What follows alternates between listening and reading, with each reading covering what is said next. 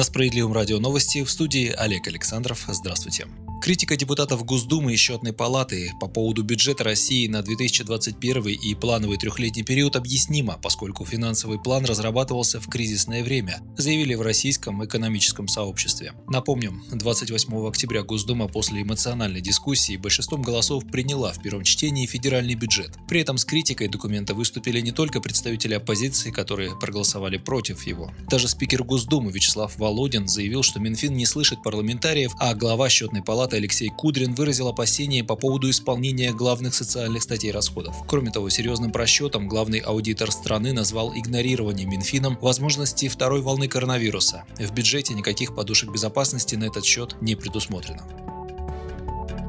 Бюджет основан на прогнозе, согласно которому в новом году ожидается восстановительный рост, а затем все дальнейшие годы устойчивый рост не менее 3%. По оценке счетной палаты рост может составить 2,2% и даже меньше. Помимо этого, Кудрин обратил внимание на то, что снижается доля расходов на образование и здравоохранение. Хотя, согласно концепции долгосрочного развития, стоит задача выйти на 5% к ВВП по обеим сферам. Также он был недоволен тем, что 31 из 45 заявленных в бюджете госпрограмм в той или иной части не соответствует документам стратегического планирования. Член бюджетного комитета Думы, представитель фракции «Справедливой России» Александр Ремесков обратил внимание на долю госдолга, которая увеличится при огромных перечислениях в Фонд национального благосостояния. Деньги в нем, по словам депутата, лежат мертвым грузом. Его коллега Дмитрий Ионин раскритиковал правительство за строительство в регионах трех зданий пенсионного фонда, на которые планируется потратить 706 миллионов рублей. Но главное, из-за чего справедливоросы отказались голосовать за проект бюджета, это отсутствие в нем средств на индексацию пенсий работающим пенсионерам. Хотя в начале месяца эту идею лидера СССР Сергея Миронова поддержал президент страны Владимир Путин.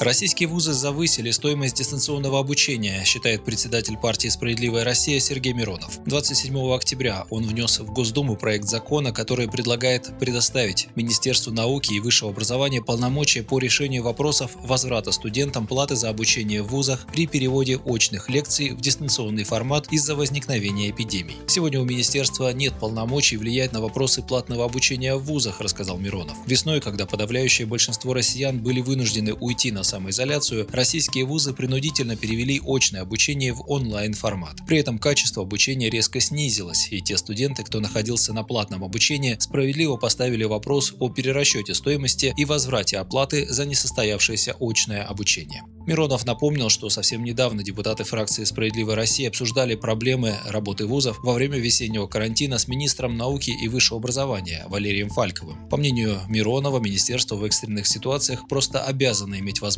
регулировать вопросы оплаты за обучение в вузах. Тем более, если речь идет о вынужденном переводе студентов с очной формы обучения в онлайн из-за карантина или эпидемии. По сути, дистанционка – это заочная форма обучения, а она в зависимости от ценообразования в вузах дешевле очного образования как минимум процентов на 30. И почему, спрашивается, студенты должны переплачивать за свое обучение? Считаю, что в этой сфере нужно навести порядок, заявил глава «Справедливой России».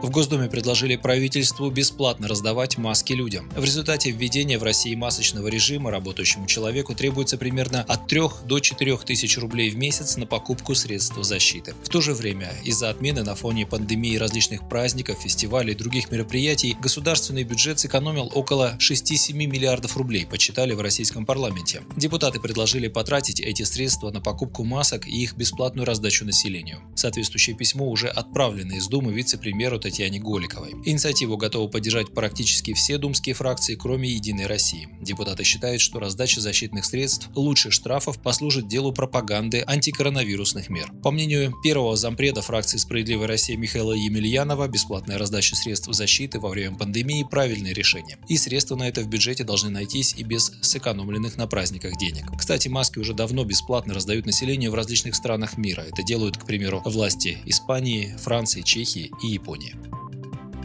Московским указом о сборе данных работников на удаленке заинтересовалась прокуратура. Оппозиционные депутаты Московской городской думы от партии «Справедливая Россия» направили обращение в прокуратуру с просьбой провести правовую экспертизу указа мэра Москвы Сергея Собянина о сборе персональных данных сотрудников на удаленке и их передаче в мэрию. В частности, представитель СР в Мосгордуме Михаил Тимонов считает, что документ нелегитимен. Напомним, в середине октября Собянин потребовал перевести 30% сотрудников на дистанционный формат работы. Затем обязал работодателя избирателей предоставлять списки удаленщиков мэрию. Депутаты Мосгордумы считают, что указ неправомерен и противоречит Конституции и Трудовому кодексу, который запрещает руководителям передавать третьим лицам персональные данные работников без их письменного согласия. Теперь оценку правомощности действия московских властей должна дать прокуратура.